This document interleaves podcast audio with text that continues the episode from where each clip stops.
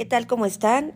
Esperemos que se encuentren muy bien. Ha sido un mes de difusión de la obra de Ricardo Garibay.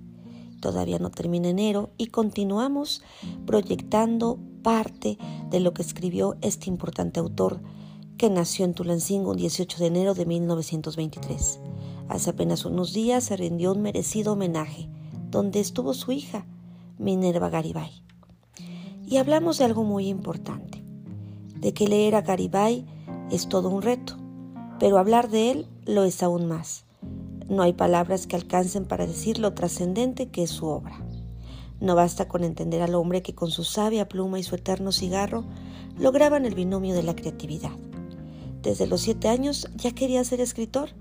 El hombre cuya infancia la calificara como fiera, en su obra Fiera Infancia y otros años, narra cómo su papá llegaba a su hogar y él, al igual que sus hermanos, ya tenían que estar adentro, aunque quisieran seguir viendo las peleas de la calle. Fue un hombre culto que mostró un lenguaje especial en cada uno de sus libros como en Beber un cáliz.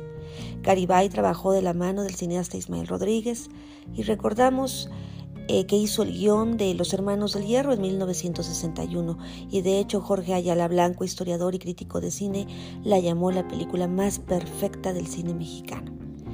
Garibay es penetrante a la hora de escribir y a la hora de leerlo, como en El Charco, el sitio central de su obra La casa que arde de noche. Cuando describe este sitio, lo cita de una manera magistral y habla de que es el corazón del laberinto. Fue un gran narrador que jamás perdió detalle descriptivo, que cada palabra leída parecía estar llena de color. Polifacético, también incursionó en el periodismo. De hecho, obtuvo el Premio Nacional de Periodismo en 1987 por la crónica Cómo se pasa la vida.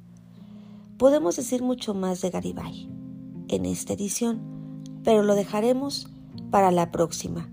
31 días leyendo a Ricardo Garibay.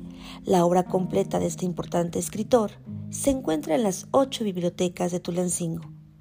Tulancingo avanza en el fomento a la lectura.